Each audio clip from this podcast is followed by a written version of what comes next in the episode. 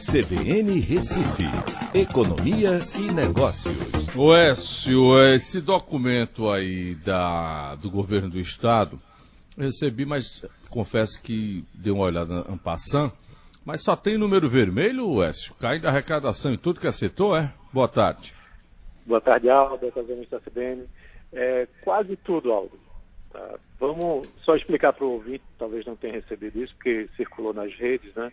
Esse foi um documento elaborado pela Secretaria da Fazenda, né? a, a divulgação foi recente, é, e que engloba o decreto é, que paralisou as atividades não essenciais, foi de 20 de março, com efetivação a partir de 21 de março, e aí a Cefaz analisou os dados de 21 de março a 20 de abril, é, na parte de valor total de notas fiscais emitidas, o ICMS recolhido e a quantidade de notas fiscais, certo? Então, isso apresentou uh, uma perda para o Estado como um todo de 34,7%, tá? em termos eh, comparativos do mesmo período do ano passado, tá? E aí também, eu vou chegar lá na parte social, mas antes eu queria mencionar que uh, quando você vai olhar região metropolitana, zona da mata, agreste e sertão, a região metropolitana teve uma queda de 30% no valor total de notas emitidas, a zona da mata teve um impacto maior, de 54%, e o agreste 36% e o sertão 19%. Isso reflete, de certa forma, algumas realidades. Né? Na região metropolitana, você pode faturar é, online, tem mais tecnologias disponíveis, né? a zona da mata sofreu mais, e a parte de Agreste e Sertão, é, talvez não tenha o Sertão principalmente sofrido tanto porque o isolamento não é tão grande assim. Tá? Quando a gente vai olhar por, por setores, aí aqueles setores essenciais, eles sofreram um pouco. É, se você olhar, por exemplo, supermercados tiveram uma, é, uma, uma subida, né, um acréscimo de 6,1% na, no valor emitido de notas fiscais.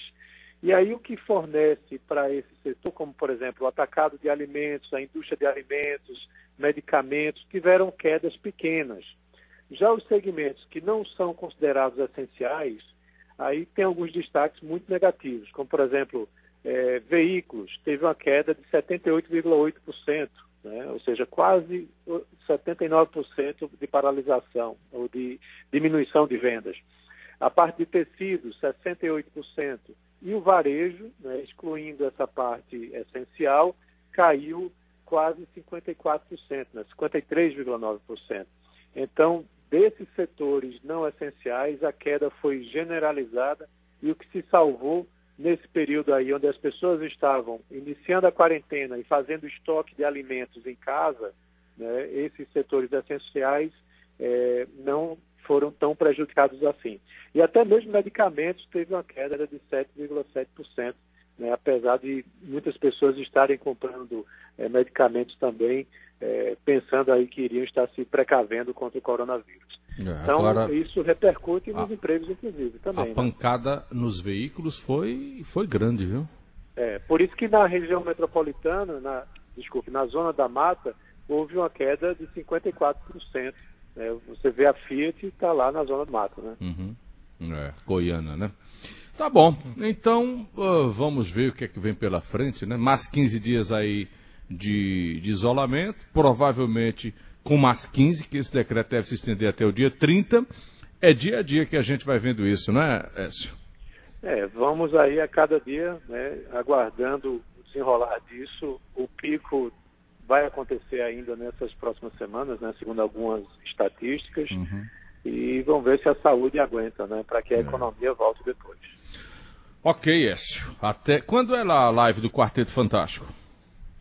Já teve. Ah, já Mas foi? vamos marcar outra aí e vou lhe hum. chamar aí para participar. Ah, legal. Foi você, Tobias, Tiago e, e. E Luiz Maia. E Luiz Maia. Tá bom, Écio. Um abraço. Até amanhã. Um abraço. Até amanhã.